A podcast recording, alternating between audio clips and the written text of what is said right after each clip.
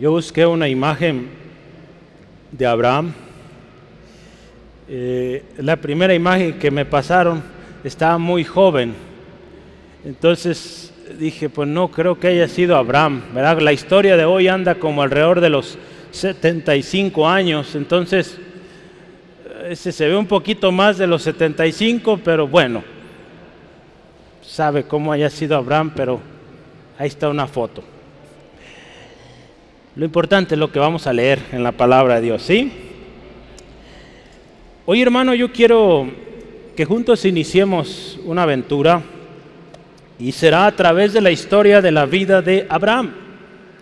Lo interesante es que traté yo de decir cuántos domingos vamos a hablar de él.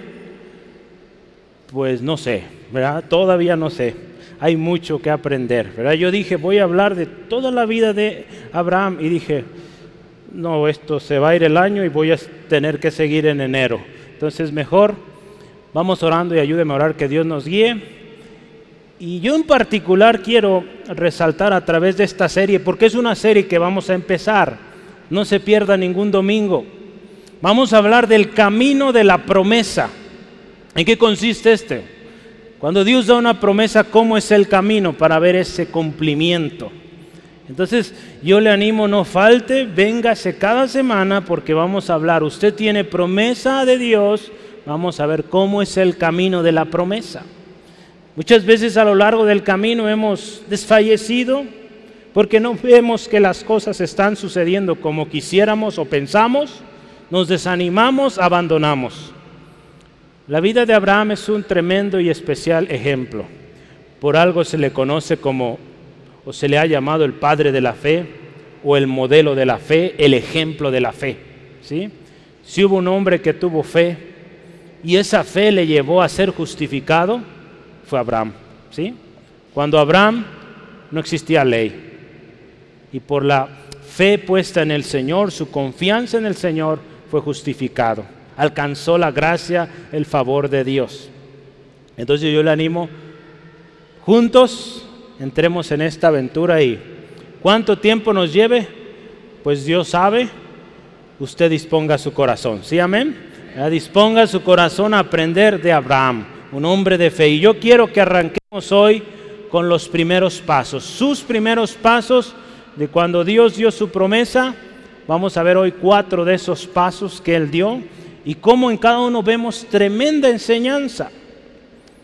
Yo hoy quiero iniciar leyendo junto con usted ahí el capítulo 12 de Génesis, versículos 1 al 8. Sí, vamos a iniciar leyendo estos pasajes y conforme avanzamos vamos a leer algunas otras porciones. Dice la palabra del Señor así.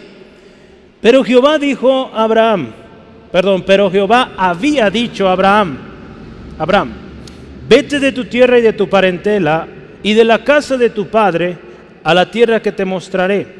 Y haré de ti una nación grande y te bendeciré y te engrandeceré tu nombre y serás bendición.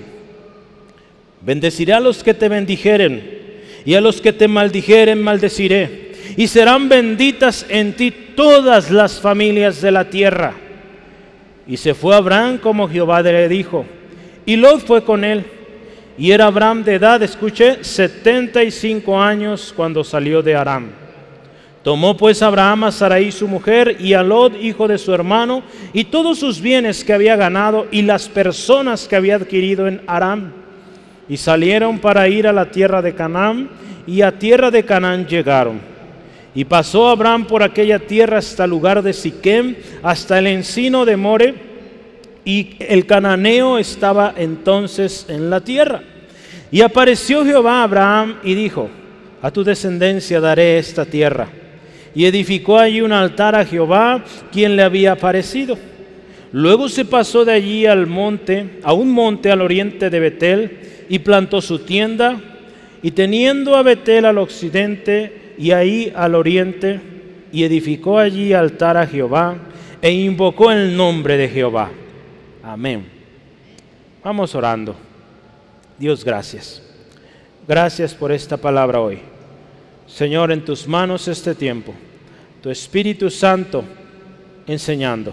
No yo, Espíritu Santo, enséñanos a cada uno, conforme a la necesidad, el corazón de cada uno, Dios, pedimos, habla, que tu palabra sea esa eh, efectividad que cada uno necesita para un cambio, para una restauración, para cualquier cosa, Dios, que estemos enfrentando, hoy tu palabra ministra. Gracias, Dios, por cada uno de mis hermanos. Todo espíritu contrario a esto, contrario a tu palabra, en el nombre de Jesús se va. No tiene lugar aquí. A ti la gloria, Cristo. Amén. El nombre Abraham está compuesto de dos palabras, Av y Ram, que significa el Padre es elevado. Abraham Sinach, sin la H todavía. Es un nombre especial, hombre elevado, hombre exaltado. Este es un nombre glorioso. Las palabras Av y Amón, que hacen una referencia a la frase que dice ahí la palabra en Génesis 17, porque he puesto por padre de muchedumbre de gentes. Abraham añade esas dos palabras. El cambio, si usted se fija de Abraham, Abraham, son dos letritas, ¿verdad? gramaticalmente podríamos decir es poco. En el hebreo es una letra, pero dicha letra, en medio de esta palabra, cambia el sentido de hombre exaltado a padre de muchedumbre. Imagina esto. Es algo trascendental. El énfasis ya no está en un líder, en alguien exaltado, alguien grande. Abraham, hacía secas. Ahora su influencia es padre de muchísimos, de muchedumbre. Ahora su grandeza afecta a muchas personas, a una multitud.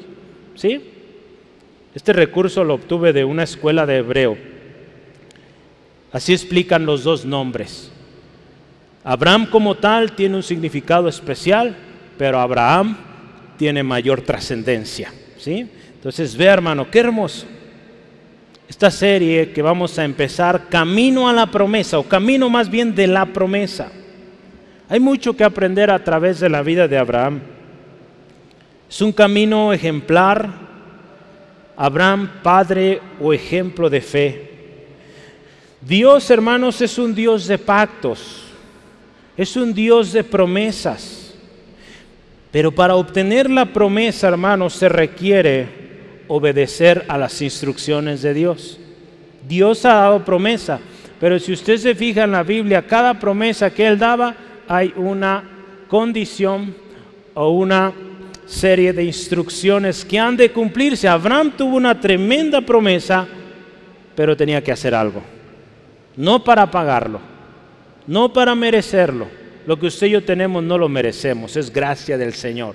Pero Él nos da instrucciones para que esa promesa, cuando se cumpla, permanezca. Porque de otra manera, si no obedecemos, podremos recibir aquello, pero lo vamos a desperdiciar y al rato vamos a querer otra cosa. Por eso Dios nos da instrucciones precisas. La vida de Abraham nos enseña mucho de este caminar de la promesa. Un caminar, hermanos, donde efectivamente hay dolor, hay duda muchas veces, hay adversarios que vencer y muchas otras experiencias que usted y yo estamos viviendo día a día, pero tienen un propósito. Todo lo que usted y yo vivimos tiene un propósito. Dios todo lo encaminará bien. El otro día platicábamos, aún nuestros errores, ¿verdad? Aún nuestros errores Dios los usa bien, ¿verdad? Hoy platicaba con mi hermano Ignacio, se estaba adelantando a la prédica, ¿verdad? Pero sí, ¿verdad? Los errores o aún cosas que hicimos nosotros en nuestro día a día, cosas que nos equivocamos, Dios lo encaminó a bien. ¿Sí, amén?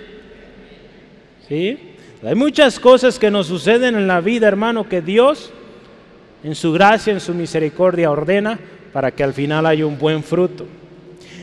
A través de lo que vamos a meditar hoy, yo le animo, quédese con esta pregunta y, y piense, ¿en qué punto del camino está usted hoy? Piense, ¿en qué punto del camino se encuentra hoy? acaba de obtener la promesa, ya tiene mucho que la obtuvo. ¿Dónde se encuentra? ¿Sí? Yo quiero decirle una cosa, Dios no ha cambiado. Su promesa sigue, sus instrucciones han sido claras, tampoco cambian. Dios no nos dice hoy haz esto y mañana otra cosa, no, Él mantiene su palabra, por algo esta palabra tiene miles de años y sigue siendo tan poderosa, tan efectiva, porque Él no cambia. Los que cambiamos somos nosotros. Él cambiamos, Él nos ha dado promesa y empezamos a pensar nuestras ideas, caminar en nuestro propio razonamiento y echamos a perder todo. Hoy yo le animo, escuchemos lo que Dios dice. ¿Sí, amén? Vamos adelante. Ur de los Caldeos, vamos a arrancar donde todo empezó. Entonces vamos a ir visitando, imagínense esto, vamos a ir visitando cada lugar donde Abraham estuvo. Quizá no recorramos todos porque son muchos los lugares, pero trataré de seleccionar aquellos que sean relevantes para este tema de el camino de la promesa. ¿sí? Ur de los Caldeos. Yo quisiera que leamos este pasaje porque no está ahí en, en el texto inicial. Es en el capítulo 11, versículo 27 al 30. Vamos a leerlo, por favor. Capítulo 11, 27 al 30. Ahí es donde empieza a escucharse la familia de Abraham. Estas son las generaciones de Taré. Taré engendró a Abraham y a Nacor y a Aram. Y Arán engendró a Lot. Y murió Arán antes que su padre Taré en la tierra de su nacimiento en Ur de los Caldeos. Y tomaron Abraham y Nacor para sí mujeres.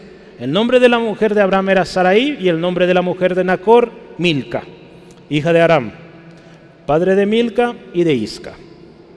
Mas Sarai era estéril y no tenía hijo.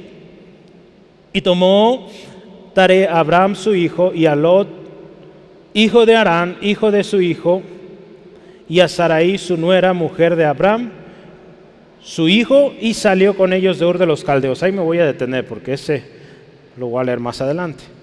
Pero se fija, vamos a empezar en Ur de los Caldeos. Yo ahí pongo una nota y usted la tiene también ahí. Ur, ¿qué significa Ur? Uno de sus significados es horno de fuego o fuego. Entonces cuando Dios le dice, vete de Ur, ¿qué le está diciendo? Vete del horno de fuego. Vete de ese lugar donde el fuego está ardiendo. ¿Por qué? Mire, yo le voy a dar al menos algunas razones. Porque en Ur hay pecado. Y donde hay pecado la promesa de Dios no se puede cumplir.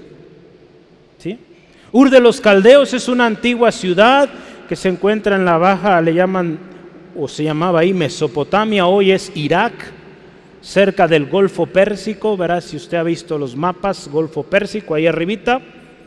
Pero alrededor de esta ciudad se desarrolló todo este tema de, o la cultura sumeria, no sé si lo ha escuchado, babilónica, Babilonia, ¿sí? Esta ciudad estaba cerca, estaba en los eh, digamos, en la región de Babilonia. Es muy probable que allí haya nacido Abraham, puesto que de ahí es su familia. Pero ahí, hermano, de ese lugar fue donde Dios le dijo a Abraham, sal de ahí. Dios le dijo, sal de ese horno de fuego. Hay un pasaje ahí en Hechos capítulo 7 que yo quiero leerle, Este es el discurso de Esteban y en su discurso incluyó esta historia que es bueno mencionarlo. Ve ahí, 7, 2 al 4, dice la palabra del Señor. Y les dijo, varones hermanos y padres, oíd. El Dios de la gloria apareció a nuestro padre Abraham, escuche esto, estando en Mesopotamia antes que morase en Aram. Y le dijo esto, sal de tu tierra y de tu parentela y ven a la tierra que yo te mostraré. Entonces salió de la tierra de los caldeos y habitó en Aram. Y de allí, muerto su padre, Dios le trasladó a esta tierra en la cual vosotros habitáis hoy o ahora. ¿Sí? Si se fija, la Biblia tiene consistencia, ¿verdad? Las mismas palabras son las que están acá en Génesis. Definitivamente, hermanos, Ur de los Caldeos, y se han hecho estudios, y, a lo largo de la historia se, ha habido algunas controversias en cuanto a la locación de este lugar, pero definitivamente era una ciudad idólatra, pecadora. Toda especie de mal, donde hay idolatría hay inmoralidad, fornicación, tanta cosa, perversión. Eso desata todo esto. Y en esa ciudad, en medio de esa ciudad, Dios pide a Abraham, sal de ahí, sal de esta ciudad de pecado, sal de este lugar que es un horno de fuego. De una manera muy similar ahí en Apocalipsis, Dios también le dice a sus escogidos, a su iglesia, que salga de la gran Babilonia. Hablábamos hace algunas semanas sobre esto. Yo quiero leerle Apocalipsis 18, versículos 4 al 5. Dice la palabra del Señor así. Y oí otra voz del cielo que decía, escuche, salid de ella, pueblo mío, para que seáis para que no seáis partícipes de sus pecados, ni recibáis de sus plagas. Escuche esto, Dios nos dice sal porque hay pecado, y si seguimos ahí, somos partícipes del pecado, y al ser partícipes del pecado, plagas, enfermedad, condenación. Porque sus pecados, escuche, han llegado hasta el cielo, y Dios se ha acordado de sus maldades. Dios es grande en misericordia y da tiempo, pero el juicio viene. Y Dios nos dice, sal de ahí. Sí, entonces número uno, Dios le dice a Abraham, sal de Ur. ¿Por qué? Porque ahí hay pecado. Número dos, en Ur hay muerte. Si usted se fija ahí en la historia que acabamos de leer, un hermano de Abraham murió en Ur, Arán. ¿Sí? Una muerte inesperada. Un hijo murió antes del padre. Eso no es, o no suele ser común, ¿verdad? Normalmente muere el más anciano y en este caso el padre o la madre son más ancianos. Se espera que partan primero. Pero acá sucedió algo extraordinario. Un hijo muere. Entonces en Ur hay muerte. Muerte prematura. Otra cosa que hay en Ur, hermano, en Ur de los caldeos hay esterilidad. Saraí, la esposa de Abraham, ¿qué dice la palabra? Era estéril, ¿verdad? Saraí, imagínense, qué bonito nombre. ¿Alguien aquí, hermana Saraí? ¿No? ¿No tenemos una hermana Saraí? Bueno, entonces si la próxima vez tiene una hija, piénselo, bonito nombre. Saraí significa princesa. Qué bonito significado, ¿verdad? Pero aquí es una princesa estéril. Qué triste, ¿verdad? Una princesa linda, preciosa, pero estéril. En Ur de los Caldeos. Una princesa estéril. La familia de Abraham es una familia después del diluvio, que si usted y yo vemos, analizamos, no concuerda con, con el propósito inicial de Dios para la humanidad. ¿Se acuerda que dice ahí en Génesis 1.28? Dios les dijo, sean fructíferos, multiplíquense, llenen la tierra. Saraí no va, o el matrimonio de Abraham con Saraí no va con ese, ese principio de Dios. Eso hay en Ur, hermanos, esterilidad. La promesa de Dios no se podía cumplir ahí. La esterilidad de su esposa lo confirmaba. Abraham tenía que salir de esa ciudad para recibir la bendición que Dios tenía para él. Hermanos, hay una promesa de gran bendición. Una gran nación saldrá de Abraham, pero esto solo va a suceder si él se sale de esa ciudad, si él se sale del horno de fuego. Porque esa ciudad se está quemando, se está consumiendo. ¿Cómo son, hermanos, las ciudades a lo largo de la historia? Ciudades donde el pecado ha abundado. ¿Cómo ha sucedido en esas ciudades? se están consumiendo, cada vez más decadencia, más eh, vandalismo, más muertes, más enfermedades, cada vez más raras. Vea el mundo cómo está, por su pecado cada vez peor. Ese es el destino de un lugar donde hay pecado. ¿Sí? Se está quemando. Hermanos, Dios hoy nos dice, sal de ahí. si seguimos en Ur, no vamos a prosperar. ¿sí?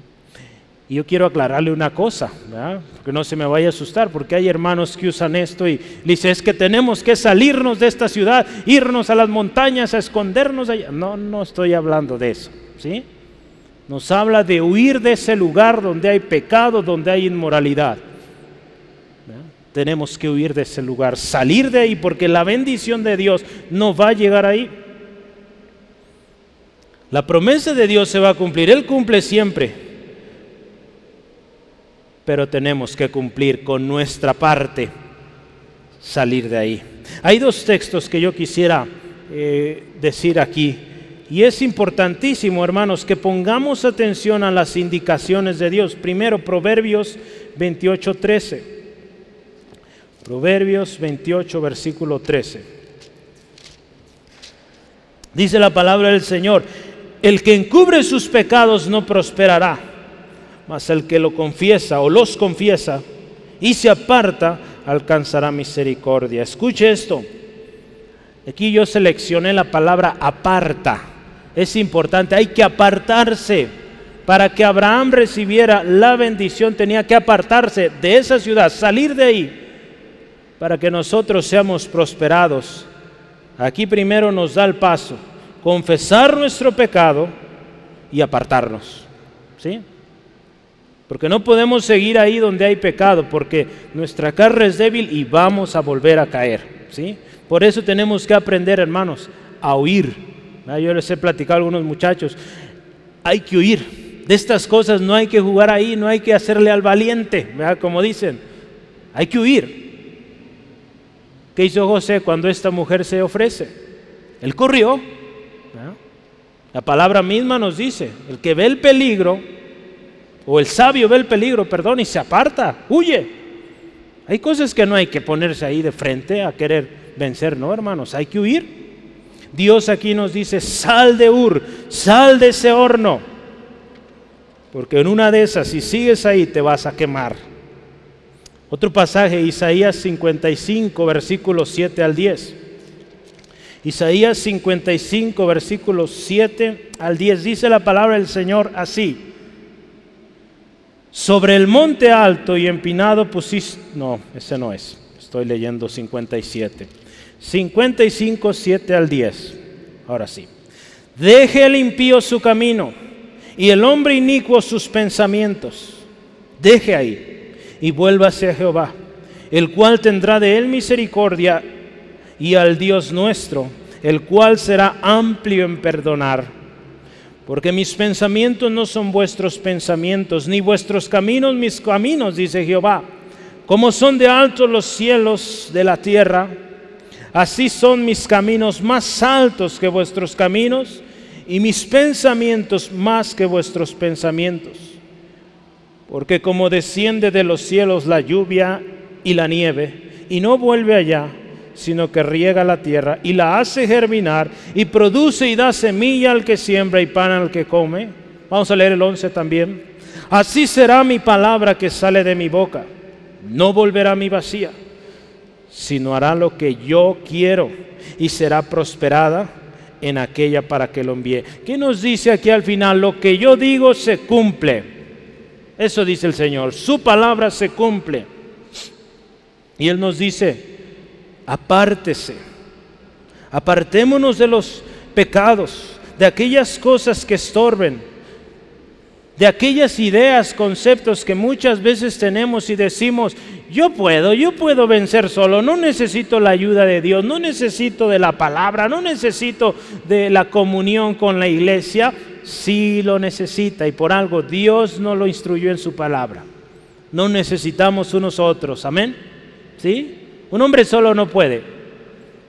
Necesita de otro grupo de hermanos, hermanas que le fortalezcan. Porque aquí en este grupo, hermano, hermana, usted tiene alguien que le va a enseñar, alguien que le va a animar, alguien que le va a exhortar también, le va a disciplinar, porque lo necesitamos todos. ¿Sí, amén? Gloria al Señor. Entonces Dios nos dice hoy, sal de ahí. Sal de Ur de los Caldeos, sal de ese horno. Es tiempo. Vamos adelante. El siguiente lugar que visitó Abraham fue Arán. Y yo le puse de título, esto es transitorio. Vamos a leer, volvemos a nuestro texto, 12, perdón, 11.31. Vamos a leer ahí, 11.31. Dice, y tomó tarea a Abraham su hijo y a Lot, hijo de Aram, hijo de su hijo, y a Sarai su nuera, mujer de Abraham su hijo. Y salió con ellos de Ur de los Caldeos para ir a la tierra de Canaán. Y vinieron hasta Aram y se quedaron allí. Y fueron los días de Taré, escucha esto, 205 años. Y murió Taré en Aram. Vamos adelante, capítulo 12. Pero Jehová había dicho a Abraham, vete de tu tierra y de tu parentela, y de la casa de tu padre a la tierra que yo te mostraré. Y ahí empieza. Vamos a detenernos un poquito ahí, a dar la, la promesa te bendeciré, te engrandeceré, engrandeceré tu nombre, serás bendición. Arán. ¿Qué significa Arán? Arán significa montañés o lugar de montañas, pero también significa camino o ruta de caravanas. Entonces por eso yo puse Arán, esto es transitorio. Simplemente un camino por el cual vamos a pasar, Arán. ¿Por qué, hermanos? En Arán, ¿qué sucedió? En Arán murió Taré. En Arán murió el padre de Abraham. ¿Sí? Sí lo vio ahí usted, lo acabamos de leer. En Arán murió el padre de Abraham. Abraham sale de Ur, pero viene con su padre y con Lot. Si usted ve en el versículo 31 de capítulo 11 de Génesis, viene con papá. Quizás sea la cultura que se manejaba allá. Quizá Abraham le contó a su padre esta eh, promesa que Dios le dijo. Y si usted se fija, dice que Taré tomó a su hijo y a su nieto Y, y la esposa. No dice que Abraham salió solo o que él dirigió la orquesta, ¿verdad? No dice eso, sí. Sí, ve ahí conmigo, por favor. Versículo 30, perdón, 31, 31. Dice, ¿y tomó quién? tomó Tare Abraham. ¿Sí? Ahí no está tomando de alguna manera la iniciativa Abraham, es el padre de Abraham. ¿Sí? Ahí hay un problema serio. ¿Sí? Dios había dado esta promesa a Abraham. Él tenía que salir de Ur, de su parentela, de la casa de su padre. ¿Sí? Las instrucciones de Dios eran estas. Deja tu tierra, hecho, dejó Ur. ¿Y tu parentela? Pues sí, dejó familia ahí. Pero dice, la casa de tu padre. ¿Sí? No está dejando la casa de papá. Versículo 12, ¿verdad? Lo vemos ahí. En Arán, hermano, un lugar transitorio en el viaje, porque acuérdese, Dios le dijo, sal de Ur porque vas a ir a la tierra que te voy a mostrar. Y esa tierra era Canaán. Sí, si usted yo olvidé hoy el mapa, pero le animo, si su Biblia trae mapas, muy probable lo tenga. Pero ¿cómo está? Lo voy a hacer de manera muy sencilla. Ur está aquí. ¿Sí? Arán está acá arriba. ¿Sí? Y Canaán está acá. ¿Sí? Usted dice, ¿por qué no se fue derecho? Ah? ¿Para qué va a rodear? Dios tiene un propósito en todo. ¿Sí? Entonces, puede ser que la influencia del Padre lo haya llevado a Arán primero pero ¿qué tuvo que pasar en Arán? Tuvo que morir el padre. ¿Sí? Dios permitió que Abraham pasara por Arán un tiempo. Pero este tiempo fue requerido y necesario que él fuera despojándose de su parentela, de la casa de su padre. Jesús en una ocasión, hermano, dijo algo, al respecto de dejar a padre, hermanos, ¿sí? ¿Se ha oído eso? Jesús en una ocasión dijo que quien no deja padre, hermanos, no puede ser su discípulo. Vamos a verlo ahí en Lucas capítulo 14, versículo 26. La palabra del Señor clara, Jesús hablando, escuche, 14, 26. Dice, si alguno viene a mí, escuche esto, y no aborrece a su padre y madre y mujer o mujer e hijos, hermanos, hermanas, y aún también su propia vida, no puede ser mi discípulo. Esto no está hablando que los va a abandonar y los va a dejar ahí, ¿verdad? Su suerte. No, al contrario, seguimos honrando porque la palabra nos habla de honrar a nuestros padres. ¿Sí, amén? De cuidar de nuestra familia como padre, hijos. Aquí nos habla de apartarnos de su influencia. Aquí había un problema, le llaman patriarcado, ¿verdad? El padre ahí dominaba.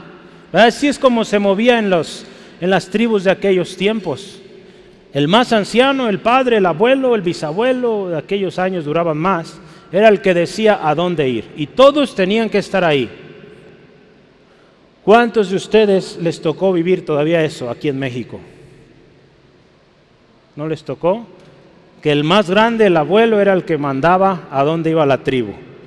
y si se casaban, tenía que traer a la esposa a donde vivían todos. ¿No les tocó eso? Estoy hablando con puros modernos hoy. Bueno, mi papá sí le tocó eso. Su abuelito era el que dirigía a toda la familia. Se fueron a Nayarit, allá nació él, su hermano. Van de regreso a Zacatecas, ellos eran de Zacatecas, vuelven a Zacatecas ya no hay trabajo, ya no hay oportunidades, vamos a Guadalajara. pero no llegaron directo a Guadalajara, creo que Santa Margarita, por aquellos rumbos. Así se movían aquellos tiempos. El, el, líder, digamos, el más anciano, movía a la gente. Y aquí en México se veía mucho todavía eso, hace algunos años. Dios tenía una promesa para Abraham y la promesa era para él. ¿sí? Quizá él contento la platicó a papá y dijo, sí, hijo, vámonos, yo voy contigo. Tare tenía que morir porque la promesa no era para él. Hermano, hermana, tenemos que aprender a despojarnos de aquello que nos estorba. En la vida de Abraham estorbaba porque el padre de Abraham dirigía a Abraham. ¿Y quién debería ser el que dirigiera a Abraham? Dios, ¿verdad? Dios debería ser el que iba a dirigir a Abraham, no su padre. Y mientras el padre de Abraham viviera, Abraham iba a seguir haciendo lo que papá decía. ¿Sí? No sabemos si la decisión de ir allá fue del padre. Muy, de hecho, la Biblia nos dice sí. El, el, papá los tomó y los llevó. Quizá el papá dijo, ¿sabes que allá tenemos familia? Vamos allá. Cuando hablamos de la familia, hermanos, y yo creo que todos concordamos en esto, ¿verdad? Cuando hablamos de la familia, es algo intocable, es algo irreemplazable. Cuidadito con que me toques a alguien de la familia, decimos, ¿verdad? Pero para recibir la promesa, tenemos que quitarlo y poner a Dios primero. ¿Sí? No importa que sea papá, no importa que sea mamá. Si Dios nos dice, ve ahí, ve. Y mamá dice, no, pues lo siento mamá, la quiero mucho, pero Dios dice, ve, yo voy. ¿Sí? No solo hablamos, digamos, digo, la familia es un ejemplo que nos ayuda aquí mucho. Hay muchas cosas en nosotros, hermanos, que nos dominan y no nos dejan avanzar. Hablamos las semanas pasadas de obstáculos. Tenemos que remover aquello. La palabra del Señor ahí en Mateo 16, 33, busca primero el reino de Dios y su justicia y todo lo demás es añadido. Dios primero. Pero hemos aprendido, yo le he compartido este eh, simple eh, orden de prioridades. Dios primero, familia, trabajo. ¿Sí? yo lo he dicho mucho hasta el cansancio. Yo, bueno, no me he cansado, seguiré diciéndolo. Es un buen ejemplo. Dios, familia, trabajo. Estas prioridades son buenas, hermanos, y a veces ponemos primero el trabajo y ¿qué pasa? perdemos familia y claro está, perdimos la relación con Dios. A veces ponemos primero la familia, lo siento, pero sí. Y Dios pasa a tercer, cuarto lugar. Cuando amamos más a un cónyuge, cuando amamos más a un hijo que a Dios, problema.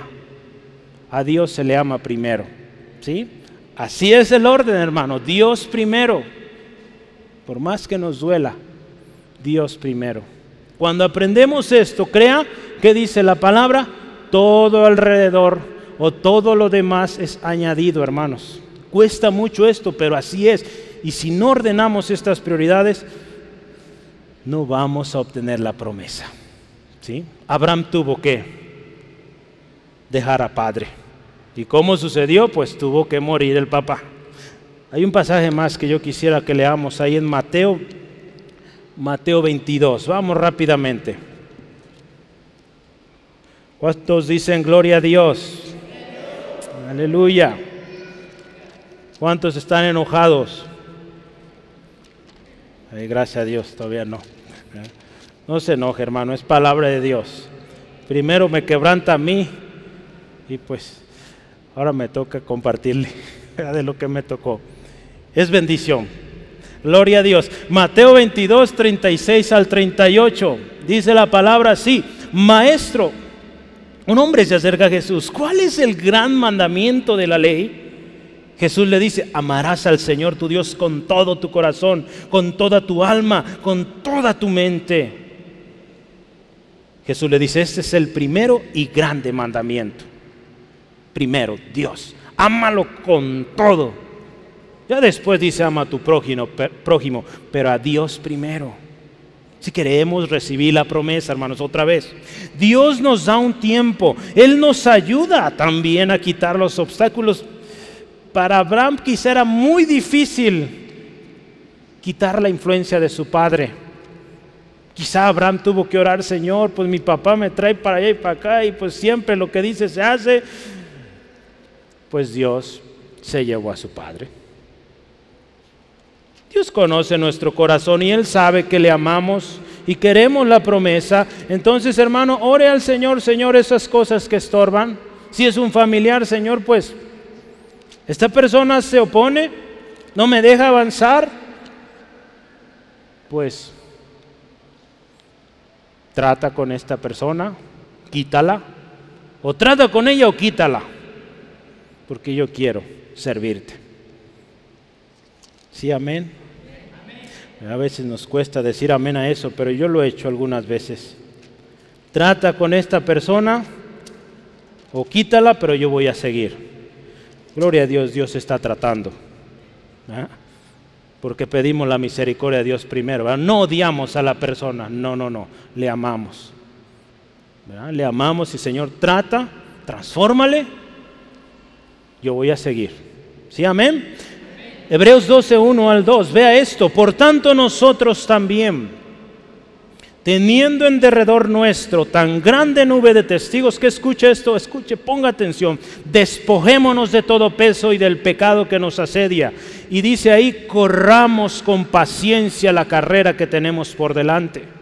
Puesto los ojos en Jesús, el autor y el consumador de la fe, el cual por el gozo puesto de él sufrió la cruz, menospreciando el oprobio y se sentó a la diestra del trono de Dios. Jesús, nuestro mayor y mejor ejemplo, dejó todo, su Padre, por venir a morir por usted, por mí.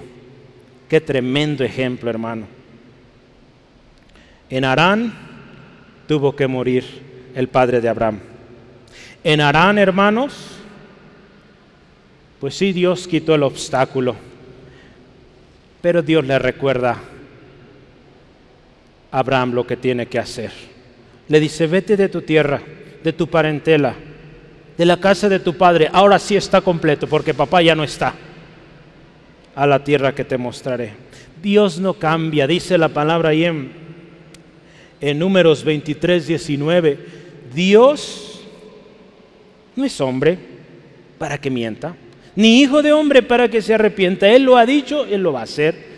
Y su palabra, su promesa no cambia, sus instrucciones no cambian, su condición para recibir la promesa no cambia.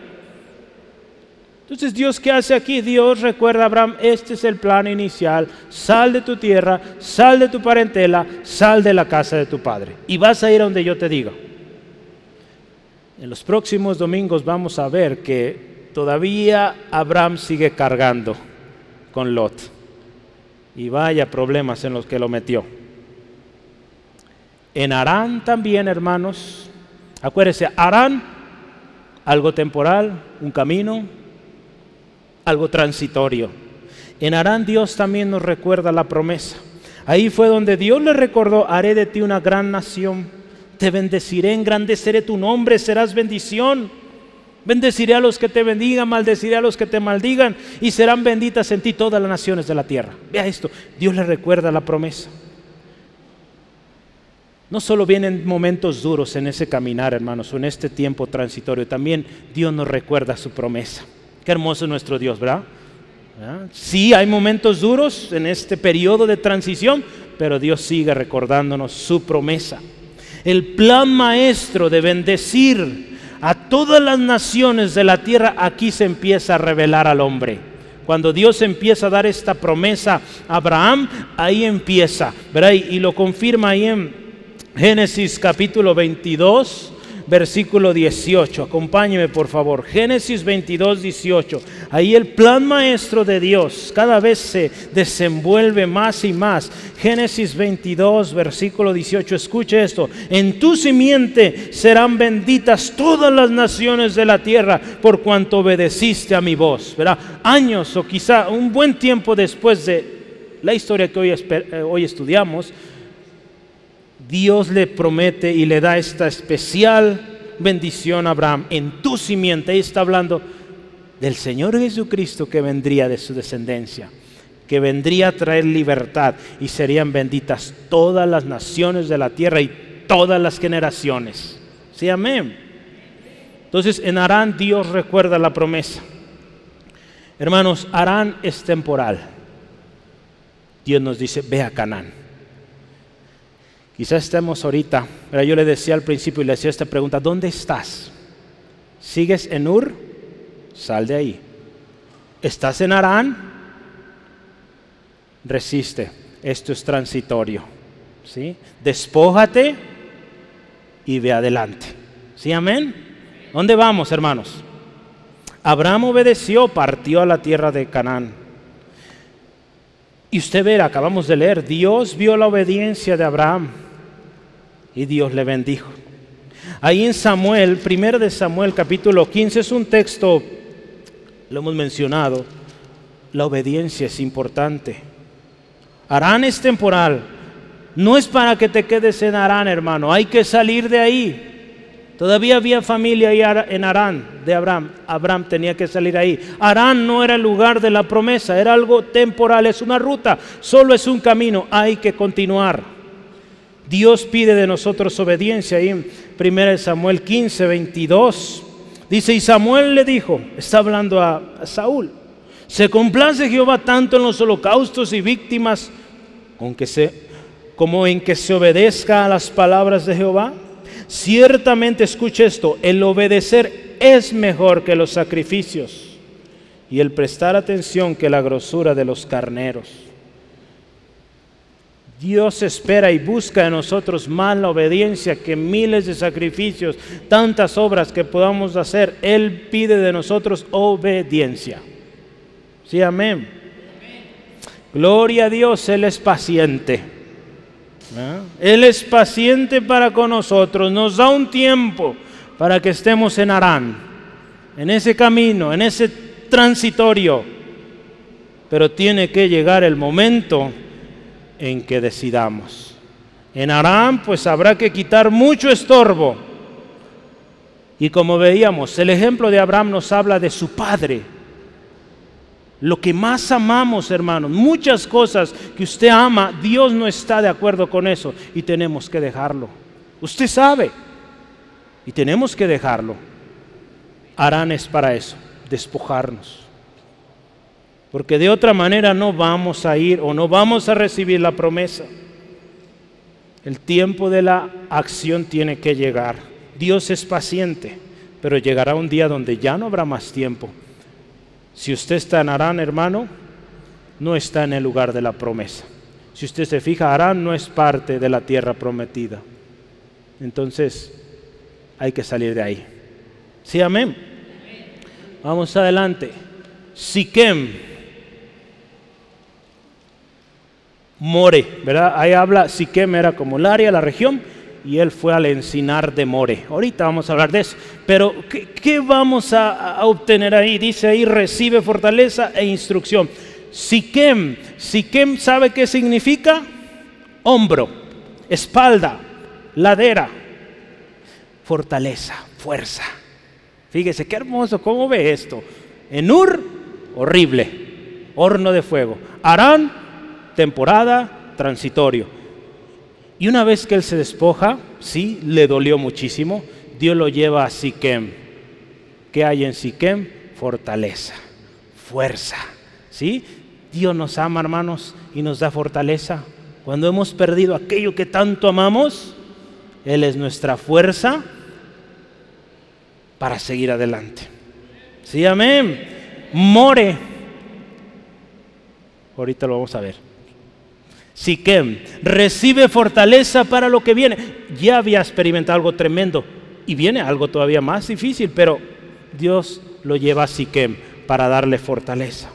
Abraham necesitaba consuelo, usted y yo necesitamos consuelo por lo que hemos perdido. Abraham perdió a su padre, quizá más familiares, Dios proveyó un tiempo en Siquem para fortalecerlo, un lugar para que se fortaleciera. Y quiero decirle esto, Siquem ya es en el lugar de la promesa. Entonces Dios te lleva al lugar de la promesa y antes de recibir todo el potencial de la promesa, trae fortaleza porque has tenido un camino difícil.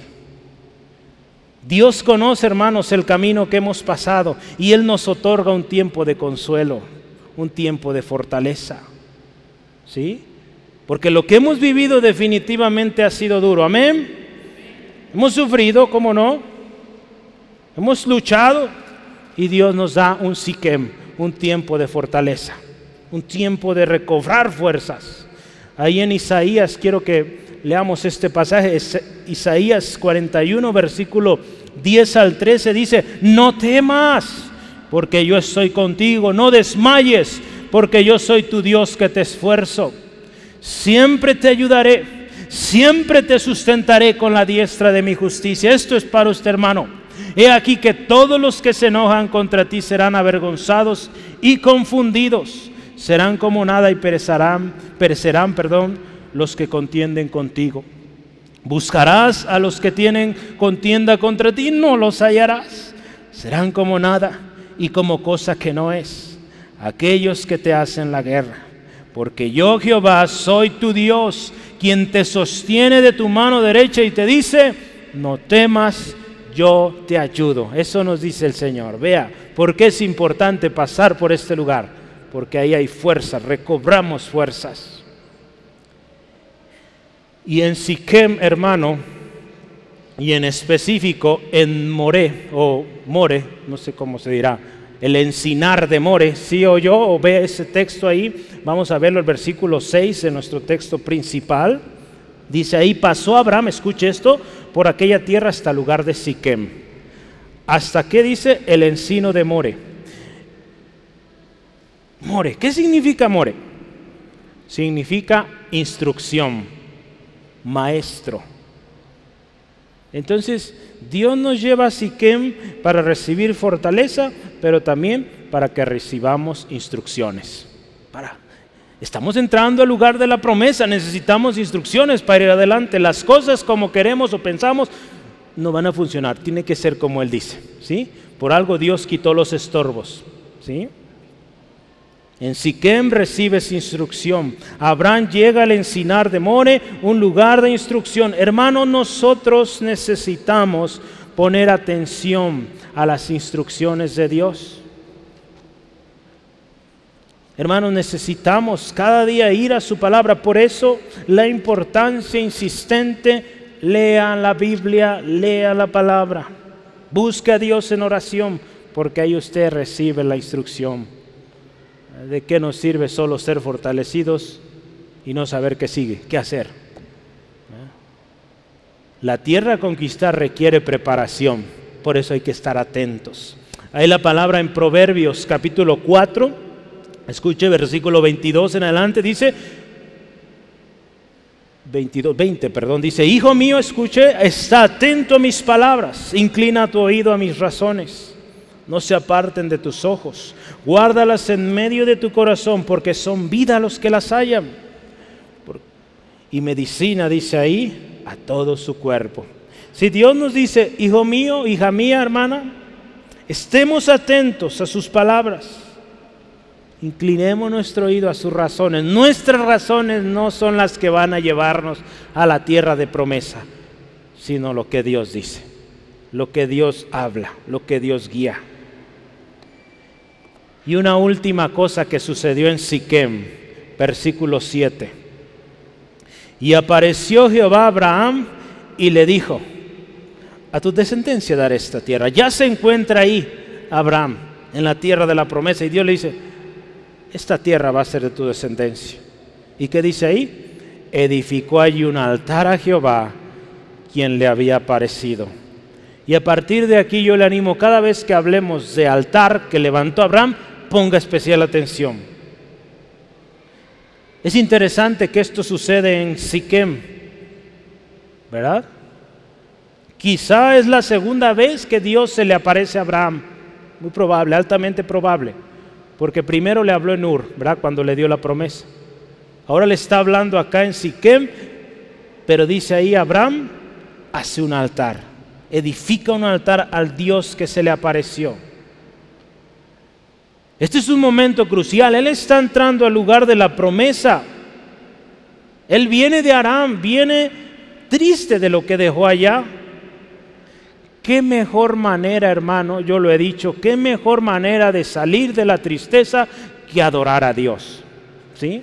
Él viene triste de allá donde viene, de Arán, viene así que recibe la fortaleza del Señor y dice la palabra, el gozo del Señor es mi fortaleza. ¿Sí? Entonces, él dice un altar, alabemos al Señor, adoremos al Señor. Sí, hermano, por eso la importancia de adorarle. Abraham adora a Dios por su fortaleza, por la instrucción, ¿verdad? Hablamos de More, lugar de instrucción. Siquem nos habla entonces de dos cosas, fortaleza, instrucción. Dios conoce, hermanos, que usted y yo somos frágiles. ¿Sí, amén? Somos frágiles. Y nos da fortaleza. Dios sabe que necesitamos guía y por eso nos da su espíritu para guiarnos. ¿Sí? Entonces, si usted y yo nos sometemos al plan de Dios, la cosa va a ir bien y vamos a entrar al lugar de promesa. Amén. Gloria a Dios. Y último, Betel levanta un altar a Dios. Ahí en el versículo 8 que nos dice, vamos leyéndolo, dice, luego, después de esto especial que recibió, se pasó de allí a un monte al oriente de Betel y plantó su tienda teniendo Betel al occidente y ahí al oriente. Y edificó allí altar a Jehová e invocó el nombre de Jehová. Eh, dice aquí que es un monte en medio de ahí y Betel. Si estaban ahí o estaba en Betel este monte, es más probable que estaba en Betel. En la mayoría de los teólogos, cuando hablan de esta experiencia o de este altar, dicen fue Betel. ¿Y sabe qué significa Betel? Casa de Dios. Casa de Dios. ¿Sí? ¿Qué hizo Abraham? Vamos a la casa de Dios. ¿Qué hace primero si usted se fija? Vamos a leer rápido. Versículo 8. Luego se pasó de allí a un monte. En otras palabras, subió al monte. Subir al monte, hermano, nos habla de ir al lugar de la presencia de Dios, a adorarle, a recibir de su palabra. En la Biblia hay muchas eh, historias, por tiempo no vamos a alcanzar a leerlo, pero anote por favor estas tres citas. Éxodo. Estos dos pasajes habla de cuando Dios viene al monte a hablar con Moisés Moisés sube al monte a hablar con Dios. En el monte fue donde recibió las tablas de la ley. ¿Sí? Miqueas también habla de subir al monte, adorar a Dios. Jerusalén estaba en un monte, el monte de Sión, ¿verdad? El templo estaba en un monte. ¿Qué nos habla de esto? Subir a la presencia de Dios. Cuando la gente en esos tiempos hablaba y los salmos lo dice, subiré al monte, subiré a su santo templo habla de ir a la presencia de Dios, ir al encuentro de nuestro Señor. Hermanos, para obtener la promesa necesitamos subir al monte. Necesitamos ir a ese monte, a la presencia de Dios cada día para adorarle y escuchar su voz. Usted quiere la promesa cumplida en su casa, suba al monte, vaya a la presencia de Dios, busque su palabra y va a ver cómo Dios cumple. El problema es que muchas veces preferimos quedarnos abajo, mirar de lejos el monte. Hermanos, hay que subir.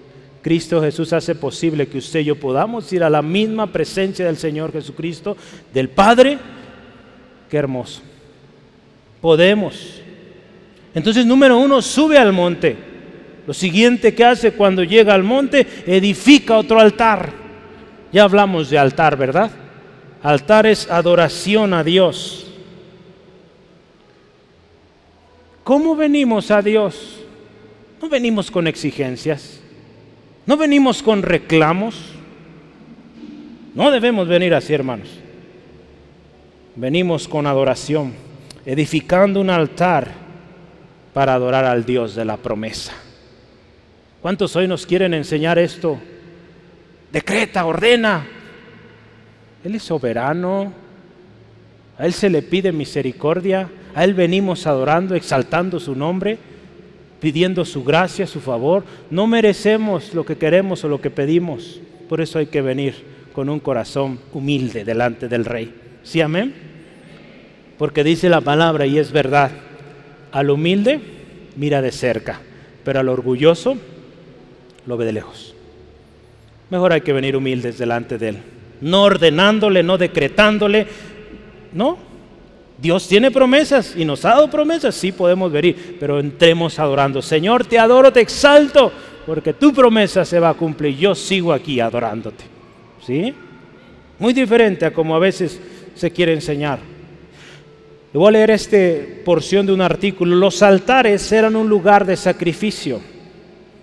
Además, escuche esto, eran lugares de la presencia de Dios. Las narraciones patriarcales registran continuamente la edificación de un altar en el lugar de una teofanía. ¿Sabe qué es una teofanía? Es una manifestación de Dios. Abraham sentía la presencia de Dios, Dios se manifestaba en un altar para recordar y para ver que ahí Dios se manifestó y ahí volvemos. Betel, hermanos, fue el lugar también donde Jacob adoró a Dios. Y fue un lugar clave de la adoración al Señor. Era natural edificar un altar, celebrar un sacrificio a Dios cuando Dios se revelaba. Si Dios había aparecido en lugar, en alguna ocasión era seguro o era una muy buena ubicación para que volviera a aparecer Dios ahí. Pero por eso Abraham dijo, aquí construimos este altar y que quede evidencia de que aquí Dios se manifestó. Entonces, número uno, subió al monte. Número dos, edificó un altar. Y número tres, que dice último, invocó a Jehová. ¿Sí? Ahora Abraham se encuentra fortalecido, hermanos. Él mismo construye el altar, pero en esta ocasión a él le toca invocar al Señor. ¿sí? En el altar anterior Dios le habló, ¿verdad? Pero ahora él invoca, ahora él llama al Señor. ¿Sí, hermanos? Entonces vea qué hermoso es nuestro Dios. Nos prepara, nos fortalece, nos guía para que ahora nosotros nos dirijamos a Él sí puede ver cómo la historia nos enseña cómo acercarnos a Dios, cómo caminar el camino de la promesa. Cuando estamos en el lugar de la promesa o de la presencia de Dios, no podemos hacer otra cosa más que adorarle.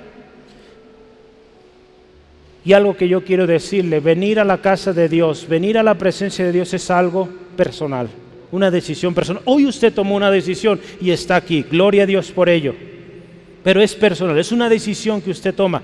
Abraham ahora toma la decisión, construye el altar e invoca al Señor. Tenemos que llegar a ese punto, hermanos, que nuestra decisión sea eso, adorar a Dios, buscar a Dios, edificar un altar. Usted como padre, que su decisión sea edificar cada día un altar de alabanza, oración al Padre, junto con su familia. Abraham sabe que se encuentra en la casa de Dios y edifica un altar. Yo quiero preguntarle hoy, cuál es su comportamiento, cuál es su actitud en la casa de Dios. Si hablamos de este lugar, lugar donde la presencia de Dios se manifiesta, cada reunión que tenemos, ¿cuál es nuestra actitud, hermanos? La actitud de Abraham fue muy distinta a la que muchas veces tomamos. Yo quiero decirle una cosa, hoy en la mañana platicaba y, lo hago extensivo porque necesitamos aprender como iglesia. Hay que respetar el lugar de la presencia de Dios. ¿Sí? Amén. Yo he visto muchos entrando, comiendo, cosa que no harías en la oficina del presidente de la República. ¿O sí? ¿Verdad que no? Estamos en el lugar donde la presencia de Dios habita. ¿Cómo nos presentamos? Abraham lo entendió y en el lugar de la presencia de Dios, él respetó y él invocó al Señor. Mostró reverencia, hermanos. Yo le animo, tengamos cuidado, cómo venimos a la casa de Dios, cómo nos presentamos delante de su presencia. Padres, les voy a animar. Enseña a sus hijos a amar la casa de Dios y respetar la casa de Dios. Yo he sido y me gusta ser flexible. Pero hay límites, hermanos. Hay que cuidar este lugar. Me ha tocado, a veces en la semana que vengo, ver mucha basura de papitas que nuestros niños, o aún nuestros niños grandes, tiraron por ahí. Es, es el lugar de la presencia del Señor, hermanos. ¿Cómo estamos guardando o respetando ese lugar de la presencia de Dios? Eso nos habla de cómo está nuestra relación con Él, de que no le damos importancia. Porque muchos dicen, pues ¿qué tiene que ver un lugar? Dios está en cualquier lugar. Si así piensa usted, por eso no obtiene la promesa. Sí, amén. Y nosotros fuimos enseñados de una manera muy distinta como hoy se enseña, hermanos, pero una tremenda responsabilidad tenemos hoy, hermanos en el lugar de la presencia de Dios se honra a Dios y en todas las áreas, hermanos. Entendemos, los niños, su naturaleza es el juego, la diversión. Pueden jugar, pero hay que enseñarles, ¿verdad? Poco a poco, ¿verdad? Y por eso hemos permitido, los vemos corriendo y todo, algo que sí se les ha dicho, no subir a este lugar, porque aparte están los instrumentos, peligroso. Pero hay que irlos enseñando, hermanos, para cuando vengan nuevas familias, seamos todos formados en ese amor, ese respeto al lugar de la presencia de Dios. ¿Sí, amén, hermanos? Y no estoy enojado, ¿eh? Simplemente vamos aprendiendo juntos. ¿Lo hacemos? ¿Sí, amén? Dios le va a premiar, nos va a premiar por amar su casa, respetar su casa, y pues son principios, así es. ¿Sí? Quiero terminar. Dios te ha dado una promesa, hermanos, hermana. ¿Dónde estás hoy? Ya vimos. ¿Estás en Ur? Sal de ahí. ¿Estás en Arán? Ten paciencia, esto es transitorio. Despójate de todo lo que estorba. ¿Estás en Siquem? Dios te va a dar fortaleza, te va a enseñar qué sigue. ¿Estás en Betel? Pues edifica un altar, adórale, exáltale. ¿Dónde estás, hermano, hoy? Tú viste hoy cuatro lugares, vamos a seguir viendo más. Pero ve, esos cuatro lugares. ¿Dónde estás ahorita en tu situación? ¿Dónde estás ahí? Y ve lo que hizo Abraham y aprendamos de esto. El camino de la promesa requiere esfuerzo, requiere de hombres dispuestos y obedientes. El camino de la promesa requiere despojarse de aquello que tanto amamos. El camino de la promesa tiene tiempos también de consuelo, de fortaleza. El camino de la promesa requiere mucha atención a lo que Dios dice. Y el camino de la promesa es el camino de Dios. Es donde Dios va a estar. Espera ese tiempo, hermano, hermana. Ahí Dios se va a manifestar. Edifica un altar, adórale. Pero hermano, si no obedeces, si no buscas su presencia, si tratas de buscar, escucha esto, si usted y yo tratamos de buscar la promesa por nuestra cuenta, nos adelantamos a lo que Dios dice, ¿qué va a suceder? Vas a tener muchos descalabros. Y si sigues, persistes en esa insistencia de hacer lo que quieres, pierdes la promesa. Y lo más triste, la eternidad con el Señor. Muchos hombres, dice la palabra, en aquel día dirán, Señor, en tu nombre hicimos tantas cosas. Y Dios les va a decir, usted no, nunca lo conocí. Apártese de mí. Qué triste, hermanos, que después de haber tenido tanta oportunidad de caminar en ese camino de la promesa, perderlo todo por descuidos, por desobediencia. ¿En qué paso se encuentra, hermano? El dador de la promesa está aquí hoy. ¿Qué le parece si nos ponemos a cuentas? ¿Sí? Cierre sus ojos, por favor, ahí. Y con mucha reverencia, cada semana lo hacemos, démosle gracias. Empiece dándole gracias. ¿Qué le parece si juntos elevamos un altar de adoración al Rey? al Rey de Reyes y decimos, gloria al Rey de Reyes, bendito sea tu nombre, exaltado Dios poderoso, grande en maravillas, grande en prodigios, Señor, gracias porque tu palabra es palabra viva, palabra poderosa. Hoy tu palabra, Señor, fuerte con todo Dios porque nos amas. Hoy tu palabra con promesas, Dios, gracias Gracias Dios por el camino de la promesa, que no es un camino perfecto, pero es el camino que tú has dictado. Señor, gracias. Gracias. Te alabamos, te exaltamos, porque cumples tus promesas, Dios. Gracias, Dios, digno de alabanza, digno de adoración eres. Señor, cada día te alabaremos, te exaltaremos, porque grandes cosas has hecho. Hermano, si has recibido promesa, escucha esto, si has recibido promesa de Dios, pero has hecho las cosas como quieres, no has puesto atención, hoy te animo, estemos a cuentas, pídele perdón, hermano. Quiero decirte, quizá te encuentras todavía en Ur. Sal de ahí, hermano. Tú sabes que ese lugar no está bien. Tú sabes que esas prácticas, eso que ves, eso que escuchas, no le agrada a Dios. Sal de ahí. Sal de ahí, hermano.